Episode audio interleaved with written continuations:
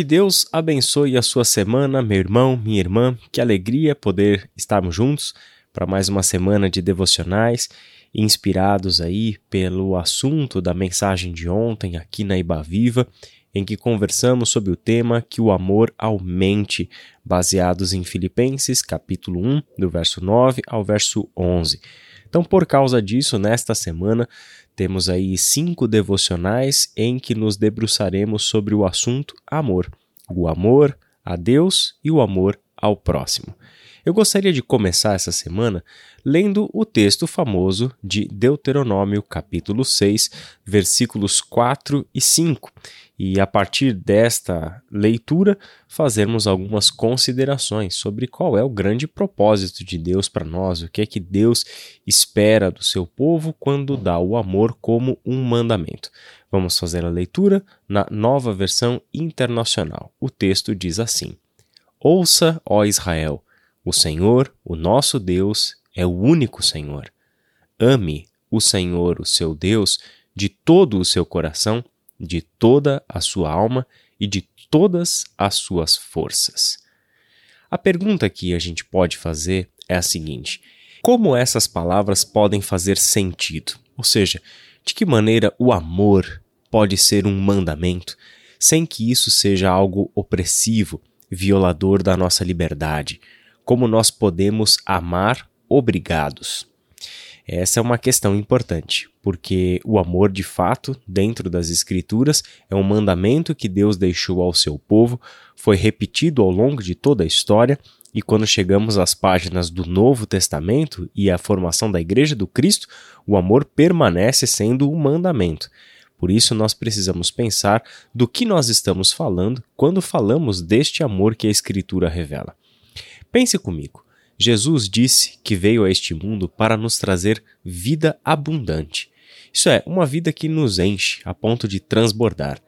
Mesmo assim, existem pessoas ao nosso redor que frequentam igrejas, até se dizem cristãs, só que vivem uma realidade muito longe de poder se chamar vida plena. Elas vivem como se algo faltasse para elas. São pessoas que nunca estão satisfeitas, sempre estão correndo atrás de alguma coisa que lhes dá prazer que lhes dá satisfação, alegria, que lhes dá aquele sentimento de que pertence a algo, de que é importante para alguém ou para alguma coisa. E quando se dão conta disso, acabam por perceber que estão encontrando no pecado, naquilo que Deus considera errado, algo que as preenche, que lhes dá prazer e alegria. O que está acontecendo de errado? Para começar, nós precisamos ter uma clareza sobre qual é o propósito de Deus para a vida ele nos fez para a vida plena. Ou seja, ele nos criou com o propósito de fornecer a nós a vida ideal, perfeita, onde em cada dia e em todas as nossas atividades encontraríamos o perfeito deleite na vida. A natureza foi criada por Deus para nos servir de um lar, jardim, alimento, uma fonte inesgotável de beleza e de graça.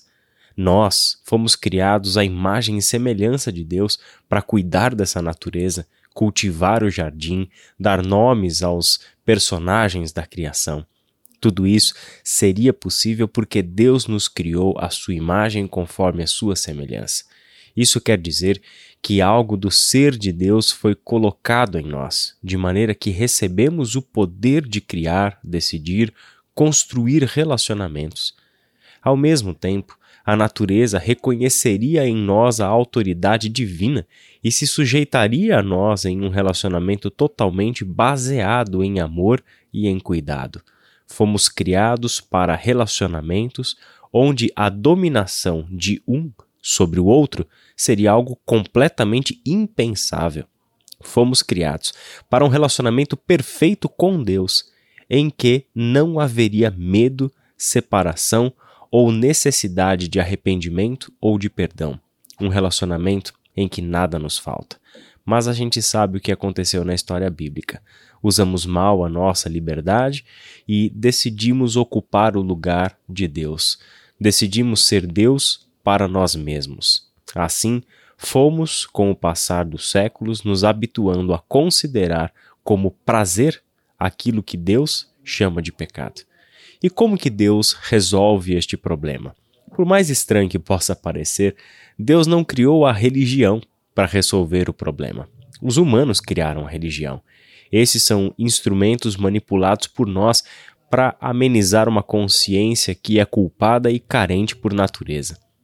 A religião se tornou um instrumento de poder e controle nas mãos dos homens. O que Deus fez, pelo contrário, foi enviar ao mundo o seu Filho para trazer a nós uma mensagem. Deus está nos reconciliando com Ele. Deus quer que sejamos amigos e já tomou todas as providências para que esse relacionamento fosse restaurado. Essa mensagem poderosa chamada de Evangelho, escrita na história com o sangue de Jesus, o Filho unigênito de Deus, derramado na cruz do Calvário, é o cerne da fé cristã. E o que acontece quando alguém crê nessa mensagem? Bom, da perspectiva de Deus, nós passamos a uma relação completamente restaurada com Ele, reconciliados, uma relação de paz.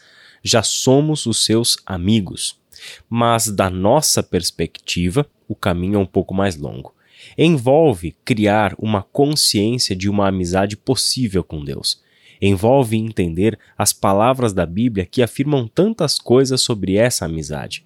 Somos filhos de Deus, vivemos sob o reinado de Deus, somos chamados à obediência, a obedecer os mandamentos de Deus, e isso não é para nós um peso, mas uma fonte de alegria e de satisfação. Não precisamos mais correr atrás das coisas que nos preenchiam, mas precisamos descobrir o mundo de alegria plena que Ele já deu para nós como um presente. Não devemos mais olhar para o outro como um objeto da nossa satisfação ou como um obstáculo para a nossa felicidade.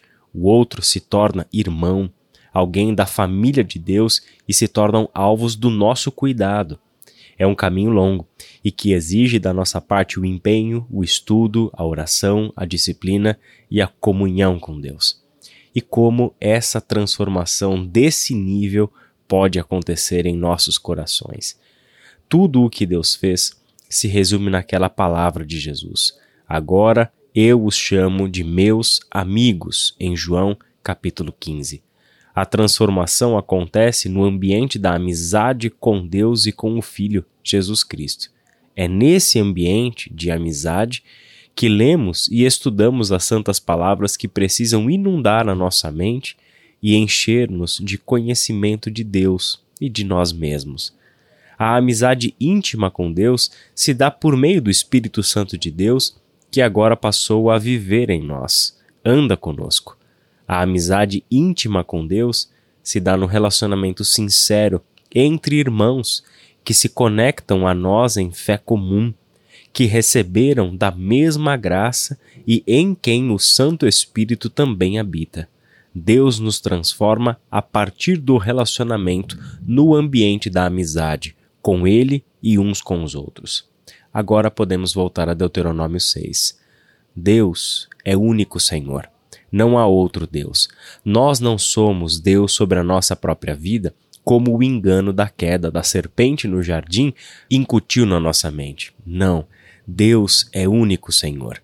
E porque Deus é único Senhor, devemos amá-lo de todo o nosso coração e de toda a nossa alma, de toda a nossa força, de todo o nosso entendimento, ou seja, todo o nosso ser deve voltar-se ao Senhor em profundo e real amor.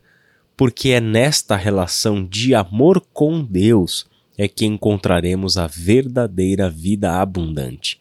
Só que para amarmos a Deus de todo o nosso coração, precisávamos que este caminho fosse aberto.